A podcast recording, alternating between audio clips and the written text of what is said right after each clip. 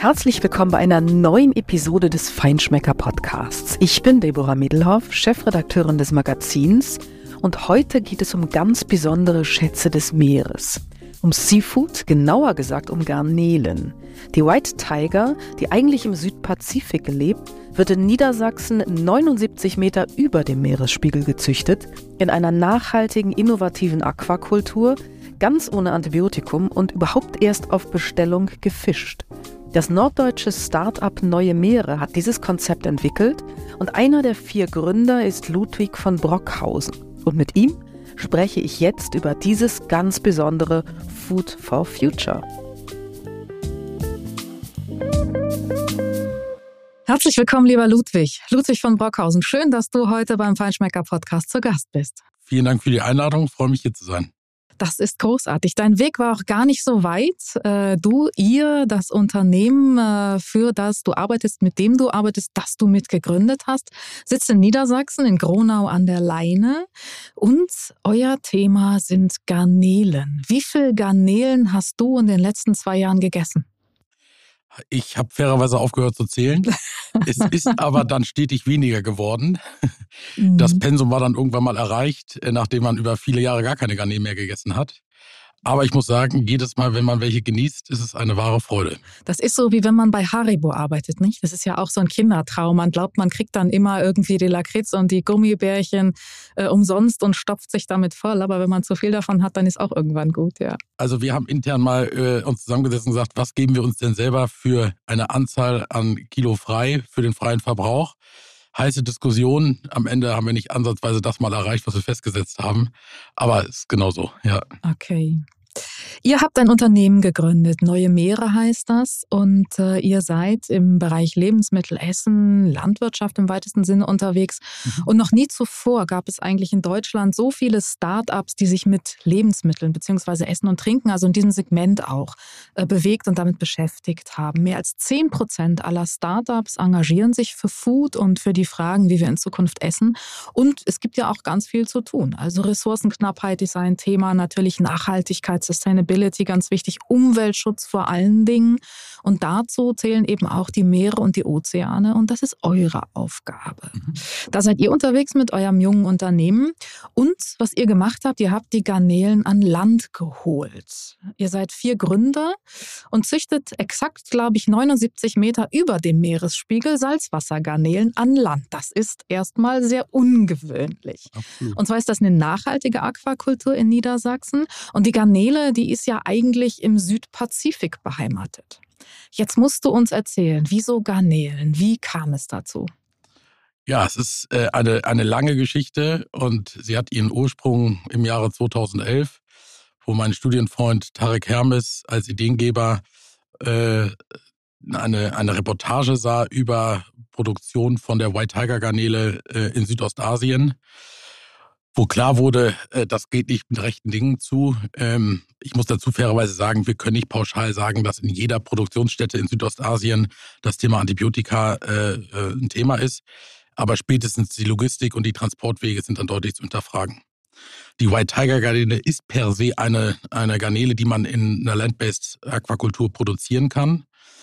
Und so nahm das Ganze dann seinen Weg. Jetzt muss ich mal zwischenfragen, mhm. bevor du dann gleich ähm, erzählst, wie ihr dann auch vorgegangen seid. Äh, es gibt die White Tiger und die Black Tiger vor allem. Das sind die zwei gängigsten Arten, die auch aus der Aquakultur mhm. kommen. Ähm, was bedeutet das, wenn du sagst, eine Garnele, die man prinzipiell auch land-based äh, kultivieren kann? Ja, im Wesentlichen geht es darum, kriegen wir den Lebensraum so gespiegelt, wie es die Garnele in ihren Heimatgefilden vorfindet. Und da muss man fairerweise sagen, muss es auch für uns wirtschaftlich funktionieren. Ich mache ein Beispiel. Eine Garnele, die wir über einen sehr langen Zeitraum produzieren müssten, äh, wäre dann wahrscheinlich irgendwann nicht mehr wirtschaftlich. Und die White Tiger Garnele hat einen Produktionszyklus von sechs Monaten, von der Postlarve zum gewünschten Zielgewicht. Und das ist ein Rhythmus, den wir ganz gut äh, hier vor Ort in Deutschland eben berücksichtigen können, sodass wir dann hoffentlich auch noch viele Jahre auf dem Markt beständig sind. Erstmal äh, geht ihr oder kommt ihr gerade in den Markt hinein, das läuft doch ganz gut. Ihr hattet die Ideen, haben gesagt, okay, Garnelen sollen nicht mehr um die halbe Welt fliegen und wir wollen auch das Thema Medikamente, äh, Wachstumsbeschleuniger, Antibiotika vor allen Dingen eben äh, ersetzen und äh, damit nicht arbeiten, damit eben auch nachhaltig, umweltfreundlich und vor allen Dingen ja auch im, im Sinne der, der Lebewesen äh, arbeiten äh, und damit auch im Sinne der Kunden. Wie seid ihr vorgegangen? Zu Beginn war es natürlich extrem schwierig, weil man auf dem europäischen und vor allem auf dem deutschen Markt keine Firmen oder Produktionsstandorte finden konnte, die einem zumindest aufzeigen, wie es funktionieren kann. Das heißt, es basierte erstmal auf reiner Theorie. Und wenn man heute äh, googeln würde, wie produziere ich eine White Tiger Garnele in Deutschland, wird man nichts finden. Das heißt, äh, Tarek ist äh, viele Jahre zu Beginn durch Deutschland gereist, hat sich Produktionsstandorte in der Aquakultur mal pauschal angesehen. Für Fisch wahrscheinlich? Für Fisch im Wesentlichen, mhm. genauso ist es. Ist dann mit den Betriebsleitern, mit den Produzenten in die Gespräche gegangen, die alle ihm davon abgeraten haben. Ähm, und dann nahm das irgendwie so ein bisschen Fahrt auf sich. Ähm, es gibt einen ähm, Fischwirtschaftsmeister in Deutschland, der beratend tätig ist, Max Hörsen, den er dann äh, in den Anfangsjahren kennenlernte, der letzten Endes das Ganze als Idee aus der Theorie mal in die Praxis und in Zahlen gefasst hatte, um dann eben festzustellen, ist das am Standort möglich und wenn ja, wie könnte das aussehen? Wenn man von Zahlen und Jahreszahlen redet, dann redet man von 2011 sozusagen zum Start der Idee. Genau, 2011 Start der Idee. Dann gingen drei, vier Jahre ins Land, nur mit der Theorie sich zu befassen und der Frage, kann man es und würde man es hinkriegen? Und ähm, dann hat Herr Hörsen Max das Ganze mal gefasst und dann wurde es deutlich konkreter. Äh, Standortanalyse ähm, bis hin zu, wie würde womöglich eine Produktionsstätte aussehen, worauf müssen wir achten. Und da war sein Know-how aus vielen, vielen Jahren der Beratung natürlich Gold wert, um zu wissen, äh, worauf müssen wir achten und was hat in der Vergangenheit in der Aquakultur schon nicht so gut funktioniert, was können wir von vornherein besser machen. Worauf muss man denn achten? Was brauchen denn Garnelen, damit sie sich wohlfühlen, gut wachsen, groß werden, fett werden? Nein, fett sind sie ja nicht. Ja. Aber das, äh, ich sag mal, das äh, Abfischgewicht heißt das, glaube ich, oder? Nee, aber so Ja, ähnlich. das ist richtig. Es ist am Ende das Abfischgewicht, was wir natürlich erreichen wollen, um unsere Kunden glücklich zu machen. Wie hoch ist denn das? Was wiegt dann so eine Garnele? Also wir euch? produzieren auf das Zielgewicht zwischen 23 und 25 Gramm pro Garnele. Mhm, das ist dann welche Größenkategorie? Ja, das ist immer so ein bisschen schwierig. Es gibt diese Kalibrierung, die genau. man so genau. ganz gängig kennt. Da fallen wir in der Regel so ein bisschen raus. Mhm. Ähm, wir sagen, wir produzieren auf dem Zielgewicht zwischen 23 und 25 Gramm. Und das sind dann bei einer 500 Gramm Einheit dementsprechend zwischen 20 und 25 Garnelen im Schnitt. Und äh, damit fahren wir eigentlich ganz gut, weil wir es nie gewährleisten können, dass wir in einem Produktionszyklus immer eine Zielgewichtsgröße auch darüber hinaus erreichen können, weil das sind lebende Tiere. Äh, die, die sind wir wie wir. Die sind wie wir. Die wachsen auseinander, mal schneller, mal langsamer. Mhm. Und das ist am Ende auch, was wir heute feststellen können, eine echte Herausforderung. Mhm. Aber was braucht denn eine Garnele für Bedingungen, damit sie sich wohlfühlt? Wärme. Okay. Garnele braucht Wärme. Wir produzieren in 29 Grad Wassertemperatur. Kuschelig, das ist genau meine Badewannentemperatur. Genau so. Äh, wir haben Salzwasser, das heißt, sie braucht warmes Salzwasser, braucht Platz in dem Becken ähm, und im besten Fall ein Wasser, was keimfrei ist, was unberührt äh, dafür Sorge trägt, dass die Garnele sich wohlfühlen kann. Ähm, ist ein ausgefeiltes System da wir im Hinblick auf Ressourcenschonung und Nachhaltigkeit natürlich nicht ständig Frischwasser reinfall, äh, reinfließen lassen können und Abwasser rausfließen lassen, sondern wir haben eben eine eigene Kläranlage, die das sicherstellt, dass wir dort auf einem guten Weg sind. Das bedeutet ganz konkret, ihr, das ist ein Wasserkreislauf, den ihr habt, auch ein mehr oder weniger geschlossener, glaube ich. Und äh, 85 Prozent des Wassers gehen, glaube ich, werden, glaube ich, dann in diesem Kreislauf immer wieder verwertet. Gott sei Dank ein bisschen mehr sogar. Mehr. Okay. Wir sind sogar bei 98, 99 Prozent des Wassers. Wir haben 1000 Kubik Wasser im Kreislauf, was wir permanent und ständig aufbereiten und haben nahezu 1,02 Prozent Wasserverlust, was ein wenig durch Verdunstung geschieht. Mhm. Und wenn wir dann Reststoffe ausführen, die wir in die Landwirtschaft geben können, weil es quasi Dünger ist, äh, dann haben wir ein bisschen Wasserverlust. Ja. Jetzt hast du gesagt, die Garnele braucht Platz. Wir reden ja ähm, immer sehr viel über die Massentierhaltung und über die ähm, Quadratzentimeter, die dann in den verschiedenen Haltungsformen in der konventionellen Tierhaltung vorgegeben sind, damit es eine bessere Klassifizierung gibt. Ähm, was bedeutet das für die Garnele? Was sehr erstaunlich ist, die Garnele gibt uns unmittelbaren Feedback wenn es ihr vom Platz her nicht ausreicht. Was das ist ein Riesenthema. Das? Was macht die dann? Die Garnele trägt Sorge, dass, äh, wenn sie Platz hat, eben sich wunderbar entwickeln kann. Und wenn sie das nicht hat, stagniert der Zuwachs. Mhm. Das heißt, wir merken, dass wir Probleme in der Anlage kriegen. Und von daher halten wir uns erst gar nicht an die gesetzlichen Vorgaben, sondern sind davon auch tatsächlich weit weg, um sicherzustellen, dass wir das, was wir einsetzen, am Ende auch bestmöglichst wieder rausholen.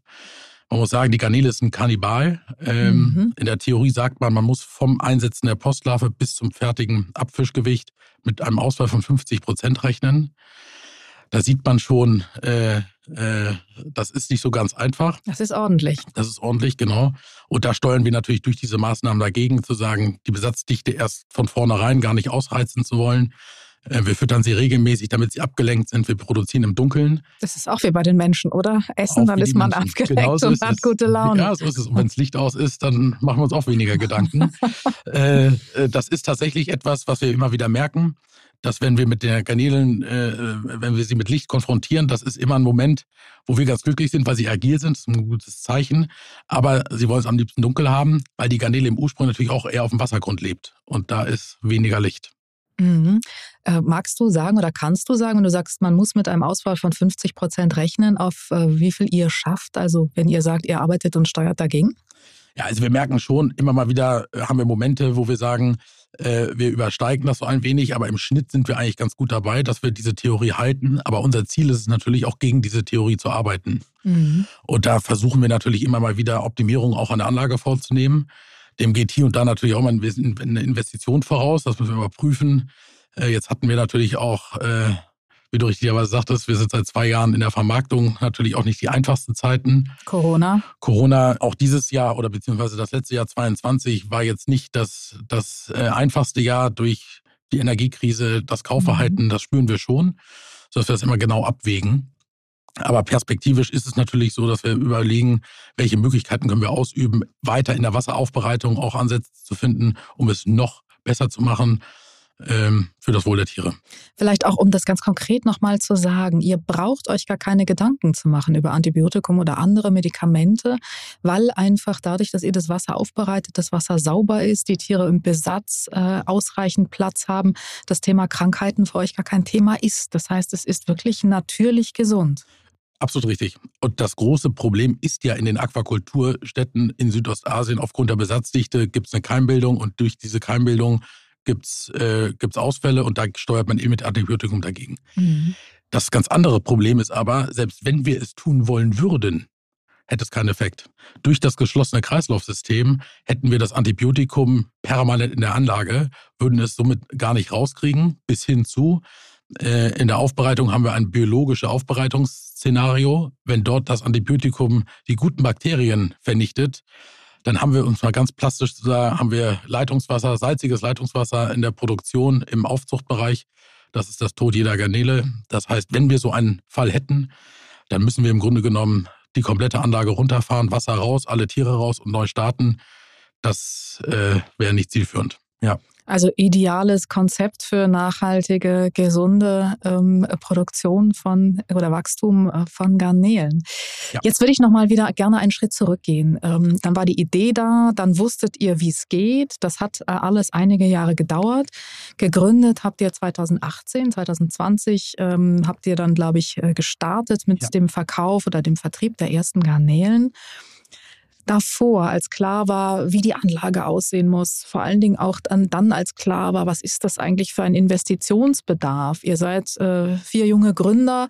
Ähm, ich kenne eure finanziellen Verhältnisse nicht, aber ich nehme mal an, auch ihr habt ein Gespräch mit irgendeinem Banker gehabt. Was sagt ein Banker, wenn man zu dem hingeht und sagt, ich möchte an Land Garnelen züchten und dafür brauche ich, naja, vielleicht auf jeden Fall einen sechsstelligen Betrag mindestens?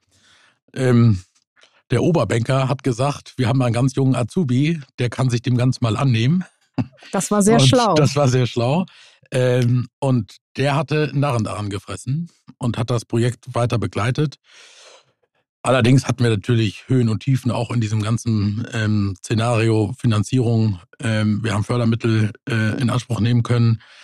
Ähm, die mussten besichert werden. Das war nicht klar. Äh, am Ende haben wir es über eine Landesbürgschaft besichern können. Das war nochmal eine Extraschleife, sodass am Ende das Finanzierungskonzept stand und äh, mittlerweile der junge Banker auch kein Azubi mehr ist, sondern tatsächlich mit unserem Projekt auch ganz gut durchgestartet ist seitens der Bank und es gab eine Auszeichnung für ein nachhaltiges Finanzierungskonzept äh, für die Bank. Also das ist schon ein gewisses Pilotprojekt gewesen und Meilenstein für das Land Niedersachsen, was uns heute keine Benefits mehr gibt. Jetzt müssen wir zusehen, dass wir das alles aufrechterhalten, aber so hat es am Ende funktioniert. Aber erstmal war natürlich Fragezeichen, ja. Mhm. Man, braucht, man braucht natürlich Mut. Das ist ja auch das Problem, glaube ich. Wenn du mit guten Ideen durchstartest, ist es eben oft so, dass du auf der anderen Seite jemanden brauchst, der dir nicht nur vertraut, sondern der auch ein Stück weit Mut hat, das mitzugehen und auch ein bisschen vielleicht äh, visionär veranlagt ist. Nicht? Dass, äh, dass er mitdenken kann, wo man eigentlich hin will und was das vielleicht hinterher dann auch für einen Impact hat. Total. Und wenn wir dann noch eine schnelle und zielführende Bürokratie hätten, wäre es noch einfacher. das ist so, wie es ist und das wird jeder in der Gründungsphase erkennen und erlebt haben. Das ist manchmal nicht so ganz einfach. Es ist aber auch am Ende nicht zu ändern. Äh, da kann man sich jetzt ewig drüber aufregen. Äh, wir haben es dann irgendwann gelassen und es einfach angenommen.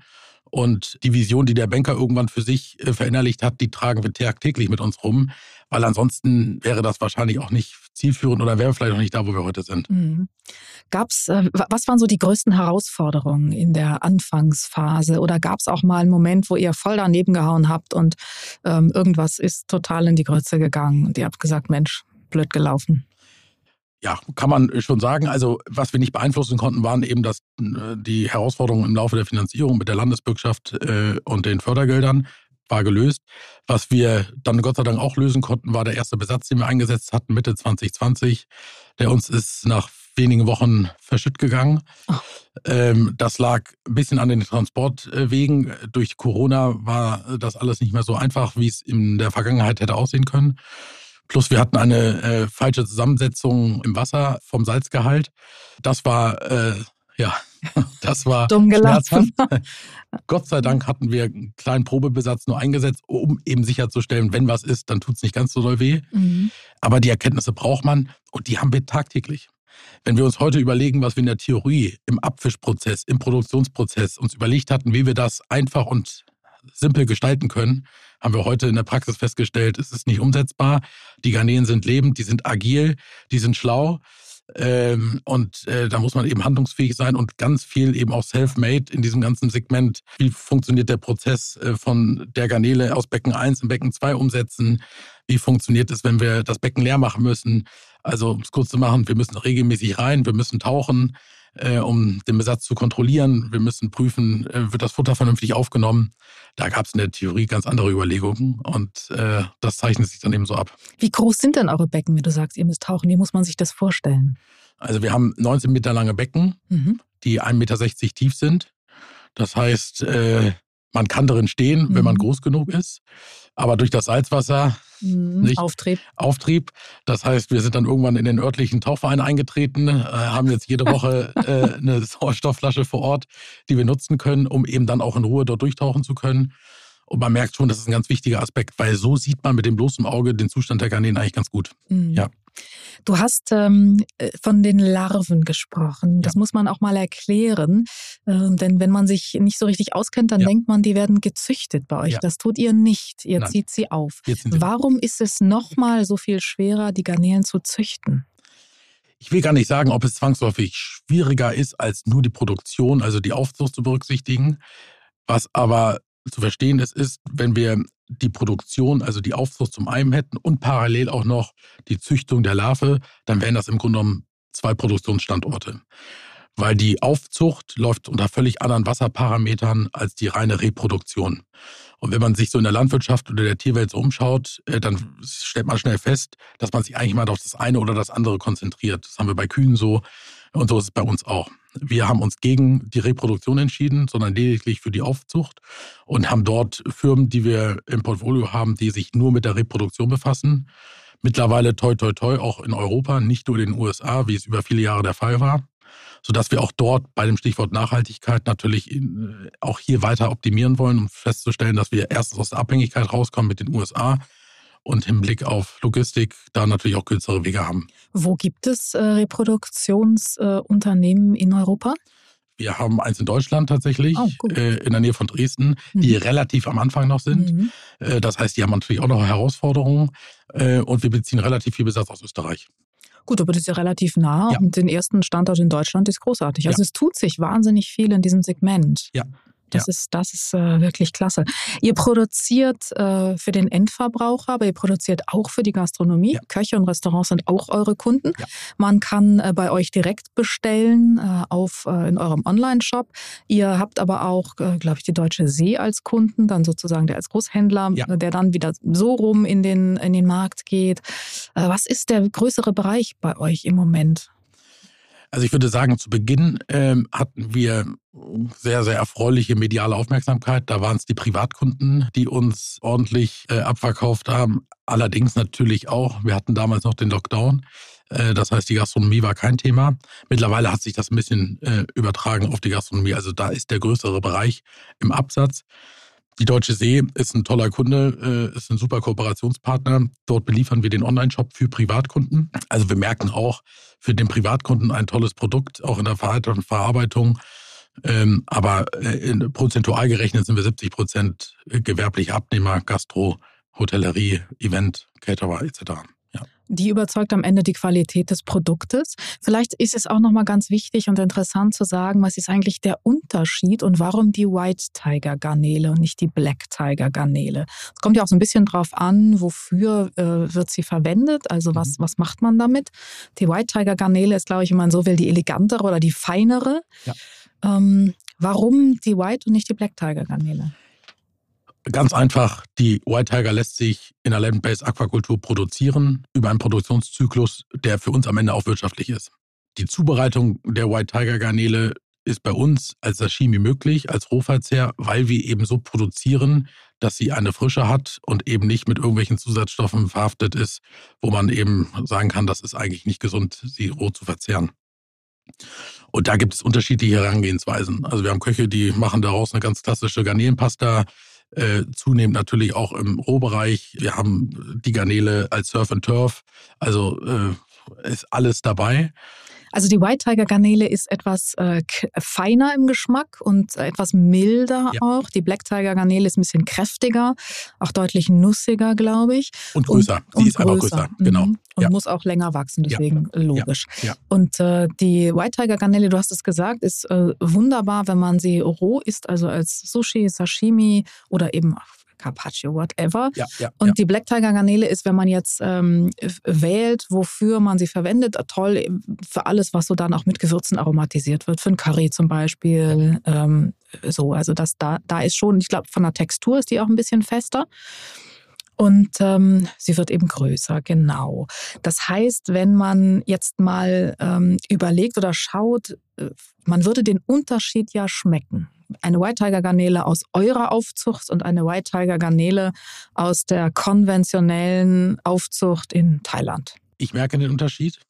Und ich glaube auch, Gott sei Dank, viele unserer Kunden mhm. merken den Unterschied. Man sieht ihn aber auch. Also wir haben ja das Problem, dass die Garnele aus Südostasien häufig tiefgefroren oder refreshed auf dem deutschen Markt angeboten wird. Und äh, selbst dann, wenn wir die Garnele in die Pfanne legen, mit unserer verglichen, haben sie einen hohen Wasserverlust, was mhm. daran liegt, dass sie häufig sogar gespritzt wird, aufgepunscht wird, damit es eben schwerer wirkt.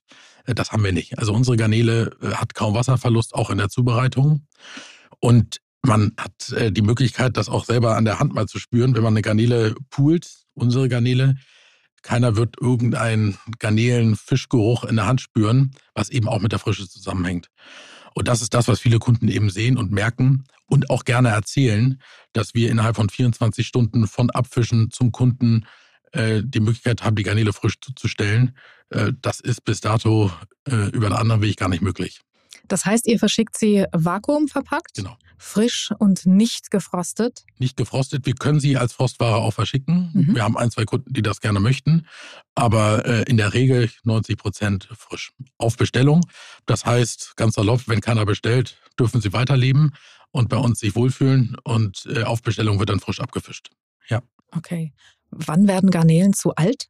Das ist spannende so ein Frage. Wie beim Rind, ne? Ja, es ist, es ist tatsächlich eine spannende Frage. Ich wurde schon mal gefragt, ob ich weiß, äh, wie das Geschlechterverhältnis in so einem Aufzuchtbecken ist. Das weiß ich leider auch nicht.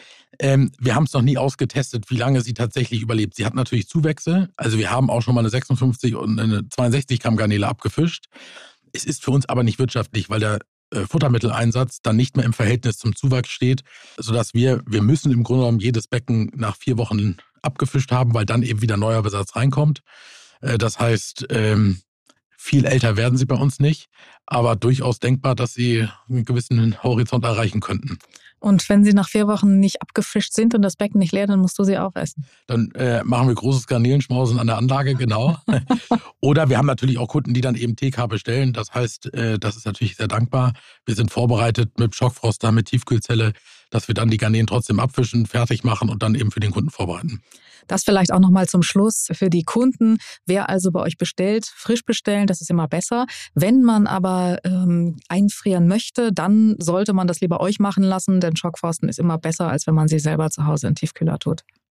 Das ist häufig so. Ja, möglich ist es aber. Okay. Dein Lieblingsgarnelengericht, wenn du dann doch welche isst, was ist es? Ja, ich bin so ein bisschen äh, äh, zu Beginn hin und her gerissen gewesen. Äh, mittlerweile muss ich tatsächlich sagen, die Garnele, ich pool sie vorher, muss ich fairerweise sagen. Tarek liebt es, sie nach dem Zubereitungszustand zu poolen. Mir ist das dann zu heiß und zu, ach, zu klebrig. Also ich pool sie vorher und dann äh, mit ein ganz bisschen Olivenöl von beiden Seiten kurz angebraten und dann esse ich sie eigentlich pur, ohne alles. Da entfaltet sich der Geschmack eigentlich noch am besten. Wunderbar. Man spürt es, schmeckt es schon auf der Zunge quasi. Ja. Vielen Dank, lieber Ludwig, Ludwig von Brockhausen, für diese spannende Folge rund um die Garnele an Land. Vielen Dank, dass ich hier sein durfte. Das war wieder eine Episode des Feinschmecker Podcasts. In der nächsten Folge geht es um das absolute Trendthema deutscher Wein. Mehr spannende Geschichten rund um besondere Produkte, Spitzenköche und mehr gibt es natürlich jeden Monat neu im Magazin und auf feinschmecker.de.